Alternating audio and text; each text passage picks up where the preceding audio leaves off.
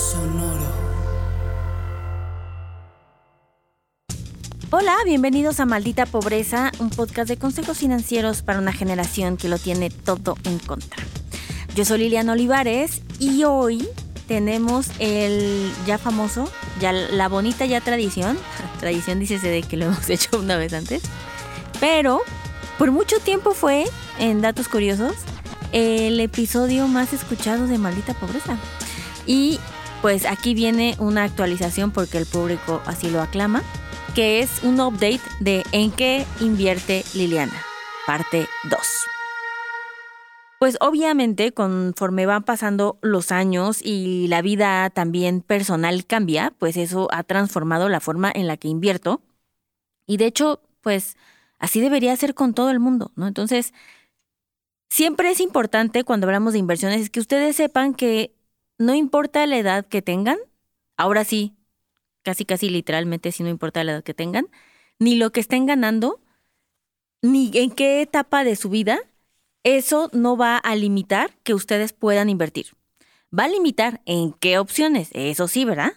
Pero eso no quiere decir que no, porque, o sea, ahora incluso hablando de niños, por eso menciono lo de la edad, pues pueden empezar a invertir desde un peso, ¿no? Entonces, el objetivo aquí es que ustedes también vivan en tiempo, bueno, no es tiempo real, pero casi tiempo real, pero un poco platicarles cómo también se va transformando las cosas en las que nosotros, aunque seamos súper, este, nosotros digo, tal vez asesores financieros me refiero, pero gente experta en inversiones también se va transformando y hay momentos en la vida en la que uno es muchísimo más conservador, en la que uno pues corre más riesgos, en que también depende un buen, y siempre se los digo en el taller, qué etapa de tu vida y en qué financieramente momento estás, ¿no? O sea, si estás súper endeudado, pues seguramente no vas a ir a hacer lo mismo cuando te estás endeudando, ¿no? O alguien, por ejemplo, que está embarazada.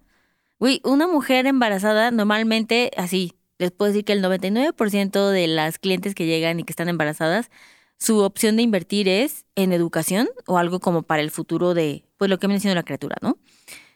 Obvio es complicado pensar en qué otra cosa vas a andar invirtiendo si estás embarazada y la vida es muy estresante en ese momento. No me lo imagino. De hecho, creo que si me pongo a pensar, la, bueno, la primera vez que estaba embarazada, obviamente, como ustedes saben, yo no sabía ni escribir inversión. Entonces, la segunda vez, pues no, tampoco fíjense porque es cuando más me endeudé. Cuando mi segundo hijo estuvo en el hospital, entonces pues ya no. Y no tenía nada, ninguna inversión. Entonces, ahora que lo pienso, no sé qué estaría invirtiendo si estuviera embarazada, pero seguro de nada. O sea, eso te lo puedo empatizar muy cabrón. Entonces, desde el año pasado o antepasado que hubo este update ahorita, las cosas han cambiado porque, les voy a decir, personalmente he mejorado, primero he mejorado mis ingresos. Eso es una cosa importante. La segunda es que he mejorado también mi forma de gastar. Y aunque pudiera parecer un poco contradictorio. Si bien mis, o sea, tener mayores ingresos, porque hice diferentes fuentes de ingreso, me han permitido, pues obviamente, pues eso, ¿no? Tener más dinero, pero también en esta oleada de incrementar ingresos, he sido más conservadora en no perderlo y no subir como lo que les decía en episodios pasados de mi estilo de vida a lo pendejo, eh, de forma en la que gaste mucho dinero, o sea, en la que me esté gastando ese dinero en vez de aprovecharlo, porque también ya he sido esa persona. Fun fact, cuando estaba en la empresa que trabajaba antes, eh, un día maravilloso, me mandaron llamar y no me acuerdo cuántos, yo creo que he de haber tenido como 25 por ahí. Y yo ya me estoy a cargo de muchas otras empresas que no me tocaban. Solamente como que despidieron al güey que lo hacía y pues aquí su servilleta se quedó con ese trabajo de pendeja, ¿no? Pero en ese momento mi jefe me llamó y fue de Liliana. Vas a ganar 10 mil pesos más por cada empresa que llevas. Que era un chorro de dinero. Y yo así de, no manches, o sea, era como que me triplicaron mi sueldo, ¿saben? Y yo así de, no mames. Y ahí, para que vean, o sea, ya he experimentado ese momento de la vida, en donde justamente subieron mis ingresos, yo me volví loca y empecé a gastar al estúpido. Entonces en esta ocasión dije, no, porque ya estoy yo siendo una persona más sabia, y entonces lo que hice fue como a la fregada. Estos como año y medio, podría decirse, he llevado ahorita hice el conteo porque cerré mi, mi cierre, mi bonito cierre de agosto personal y en promedio he logrado ahorrar casi el 73% de lo que gano. Entonces es un chingo de esfuerzo. Again, está basado porque subí mis ingresos, pero tampoco subí mis gastos. Y en esta ocasión me he ido mucho más hacia invertir en bien raíz. Creo que sí es algo que ha estado mucho más presente versus a otros años. Primero, decidimos invertir en comprar un departamento, ahora sí como mi esposo y yo, en el que íbamos a vivir. Y a pesar de que la regla en condiciones normales eh, de inversión en bienes raíces no decía que ese departamento en principio iba a tener gran plusvalía, la verdad es que lo hicimos porque encontramos que el departamento estaba casi un 20% más abajo del precio normal. Es decir, los vendedores en ese momento tenían urgencia por vender ese departamento. Si lo hubiéramos comprado en el precio normal, en el que está el mercado, no súper alto o no, pero en precio normal no hubiera sido una buena inversión. Pero debido a que tenía esta, pues este, esta rebaja, pues decidimos irnos con todo. Entonces, esa fue una inversión que, por supuesto, ahorita no es como que estoy viendo ya la rentabilidad de eso, me voy a esperar. Yo creo que cinco años mínimo. Em, eh, como, buen, como bonito dato, esto lo hago cuando compro bienes raíces para que también pueda yo justificar eh, pagar menos impuestos a la hora de venderlo. Es decir, estuve viviendo en el domicilio por cinco años y eso ayuda fiscalmente, ¿no? Es como una estrategia. Y también decidí que este era el momento, conforme fue empezando a bajar el dólar, a invertir en dólares, pero no solamente en dólares que se queden ahí y comprar tus dólares a lo menos, no, sino invertir en dólares, pero en algo que esté ganando plusvalía los dólares. Entonces, me fui por el camino de invertir en bienes raíces que esté dolarizado. Entonces, ahorita ando explorando, bueno, de hecho ya se hizo, el comprar un departamento de baja vivienda, hagan lo equivalente a un Infonavit, hagan de cuenta, pero en Estados Unidos. Son viviendas muy baratas, mucho más que en México, que me van a permitir tener eh, rentas e ingresos en dólares. Por supuesto, ahorita también eso me va a afectar porque el dólar va a estar bajo, pero también lo compré barato. Casi fue un tipo de cambio de 17.10, o sea, nada. Entonces, eso me emociona mucho. Y otra cosa que también decidí explorar era otro, por eso decía que en el apartado de bienes raíces creo que está muy, muy hacia allá. Fíjense que me fui a explorar algo que fuera en bienes raíces, pero que fuera en Airbnb, que yo pueda usar, que esté en dólares y que también me dé rentas. Y para esto me fui un poco hacia el norte ahora del país, que estoy explorando ahí eh, más o menos como por los cabos y esas zonas, que han subido bastante los precios, pero como está en dólares, esto es como un poquito de ventaja que yo puedo agarrar ahorita, ¿no?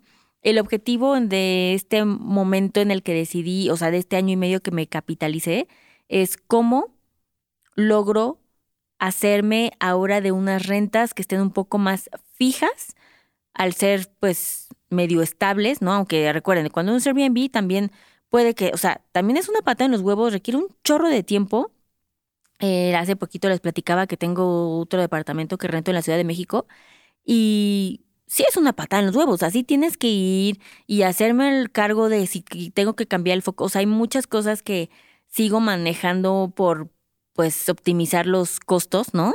Y no pagarle a alguien más. Hay otras que sin duda la mejor opción es que sí alguien te lo administre. Eh, por ejemplo, en Estados Unidos hago eso, no lo voy a hacer yo porque pues no me da la vida.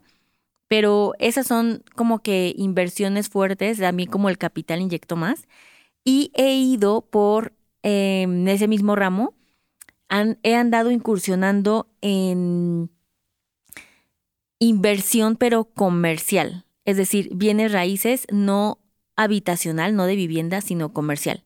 Entonces, eso también lo he estado haciendo. Este, de hecho, es la inversión que inicio en ahorita en este mes para que se vaya completando. Eso es por parte de inversiones nuevas. Otra cosa que he decidido hacer, interesantemente, es abonar parte de mi capital a mi deuda de mi crédito hipotecario. Solo una parte, porque mi objetivo es terminar en los siguientes cinco años. Entonces no me interesa liquidarlo todo. Recuerden, en Next Level hablamos, en el taller de Next Level hablamos mucho de cómo hacer dinero con el dinero del banco y esta es una de esas formas. Y finalmente he estado explorando otro tipo de aplicaciones más agresivas en cuestión de la bolsa.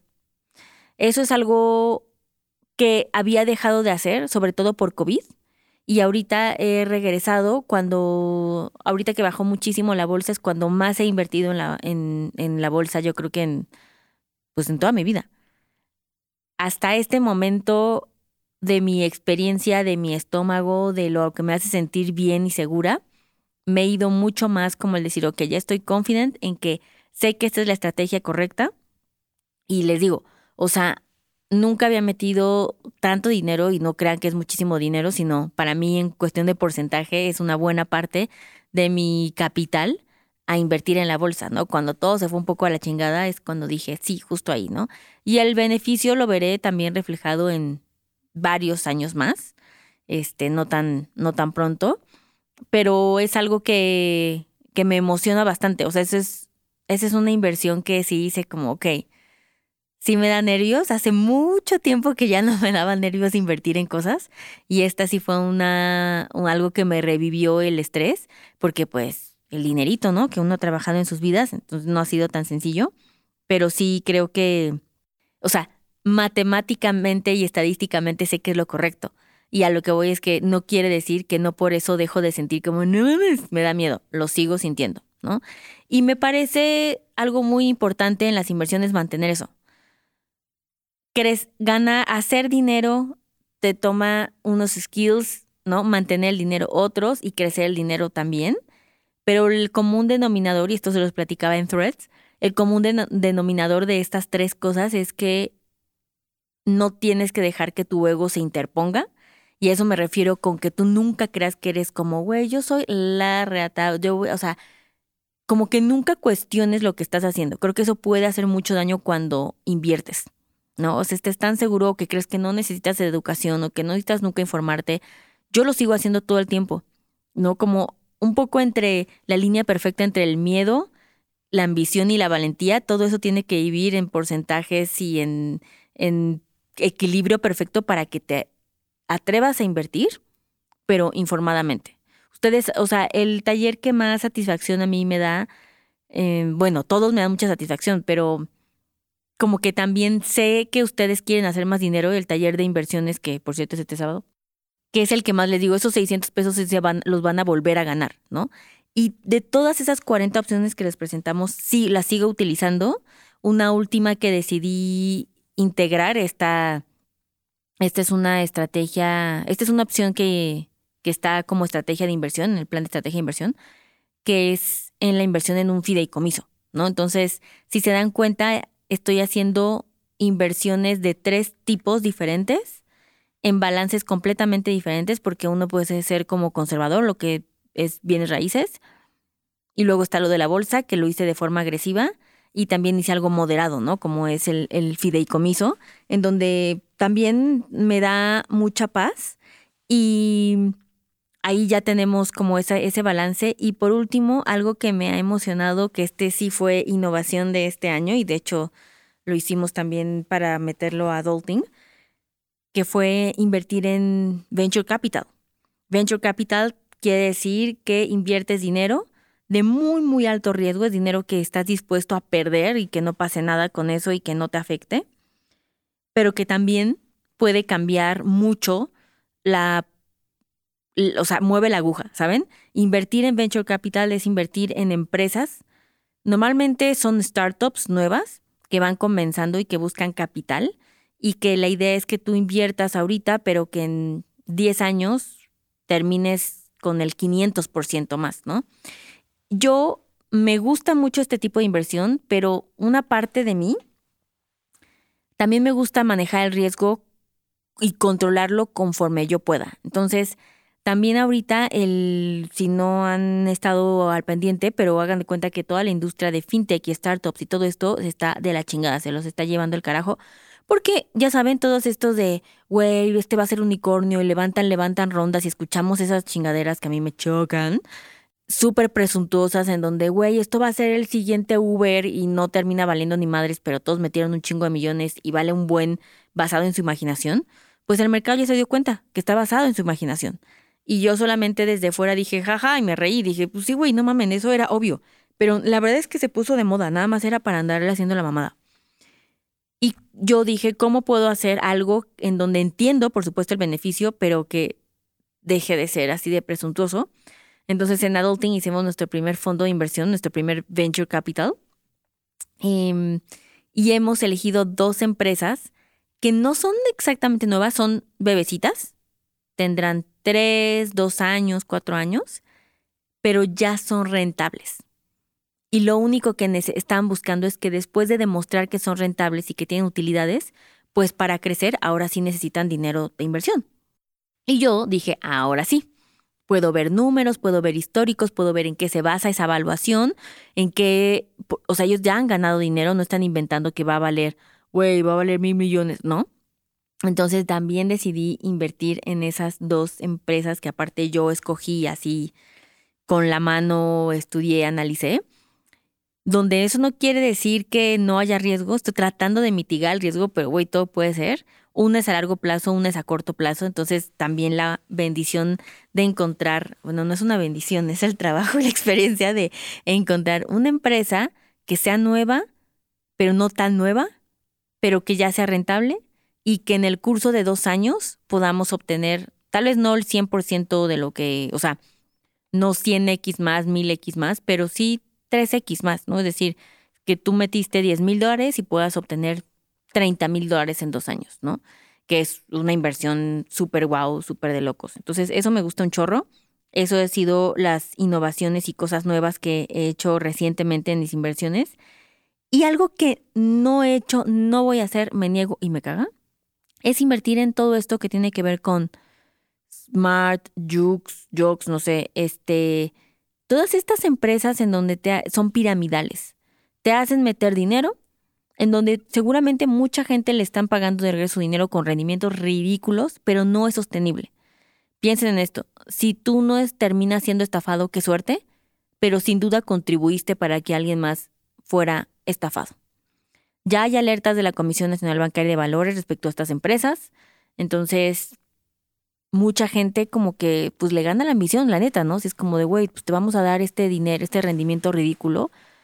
Nada más piensen que también pueden perderlo y que están, eso sí, que están ayudando a que otras personas pierdan su dinero. Tengan mucho cuidado y hemos tenido muchos clientes en Adulting que han llegado con pérdidas de dinero de esas empresas. Entonces, no solamente lo dice el gobierno, sino que también de primera mano hemos tenido esa experiencia y la verdad es que pues no está... Pues sobre todo creo que aquí viene el cuestionamiento de qué tan éticos vamos a ser cuando metemos dinero aquí, ¿no? En donde no solamente es un sálvese quien pueda, sino cómo contribuyo a no, no voy a aportar dinero para que esto pues termine estafando. Imagínense si fueran ustedes, ¿no? Que con toda la ilusión y con toda la ambición, pero también em, pues el trabajo de años, meten dinero y que ustedes estén ayudando a que otras personas lo pierdan. Una cosa es tomar una mala decisión no sabiéndolo, no quiere decir que esté, que nos haga sentir menos mal, pero con dolo está más cabrón, ¿no? Entonces también es esta parte de donde nunca dejo de pensar en como la ética de en lo que invierto ¿no? Pensando en qué zonas que sean sustentables, que me guste invertir, que me guste la empresa en lo que hagan. cuando hago en la bolsa, pues también siempre busco estos fondos ESG, ¿no? Que son fondos sustentables, ecológicos y que son éticos en, en varias aristas de sociales. Y pues me ha ido muy bien. Y creo que también parte de éxito, no solamente educarme, pues es que me pongo esos estándares, ¿no? Así es que, pues, les platico esto porque siempre me dicen como, este, platícanos cómo empezaste o qué cosas inviertes. Literalmente por eso está el taller de inversiones. Es este bonito sábado, este es un bonito comercial. Eh, por si se quieren inscribir, pues vayan a arroba adultingmx, ahí está la liga. y espero que vayan ustedes viviendo junto conmigo el desarrollo que yo he vivido. Y pues nada, amigos, nos vemos la siguiente semana. Obviamente, no se vayan sin que les diga que, ah, dos cosas importantes. Uno es que vayan y escuchen un nuevo video podcast que tengo que se llama La Plática Incómoda. Está en mi perfil la bio, está en una plataforma cerrada que es Podimo y no tiene nada que ver con finanzas, nada. Es Liliana platicando con excelentes invitadas. Está bien bueno, la verdad. Y, eh, y segunda cosa importante es que nos sigan dejando comentarios en Spotify y lo sigan compartiendo con sus amistades. Vi que les gustó hartamente el episodio de Lujos en París, porque miren, subimos al lugar 24. Entonces ya los veo que la compradera es lo que más les motiva. Eh, pues como ustedes saben, aquí siempre sacrificándose por ustedes, ¿no? O sea, a mí me gusta comprar, pero sé que más lo tengo que hacer por ustedes. Y pues nada, amigos y amigas, nos vemos la siguiente semana. Bye. Este programa fue producido por Karina Riverol. Los ingenieros de grabación son Héctor Fernández y Edwin Santiago.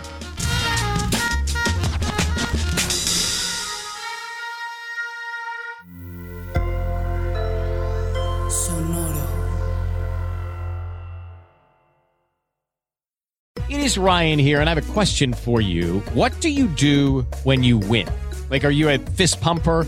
A woohooer, a hand clapper, a high fiver. I kind of like the high five, but if you want to hone in on those winning moves, check out Chumba Casino. At ChumbaCasino.com, choose from hundreds of social casino style games for your chance to redeem serious cash prizes. There are new game releases weekly, plus free daily bonuses. So don't wait. Start having the most fun ever at ChumbaCasino.com. No purchase necessary. VGW. Void were prohibited by law. See terms and conditions. 18 plus.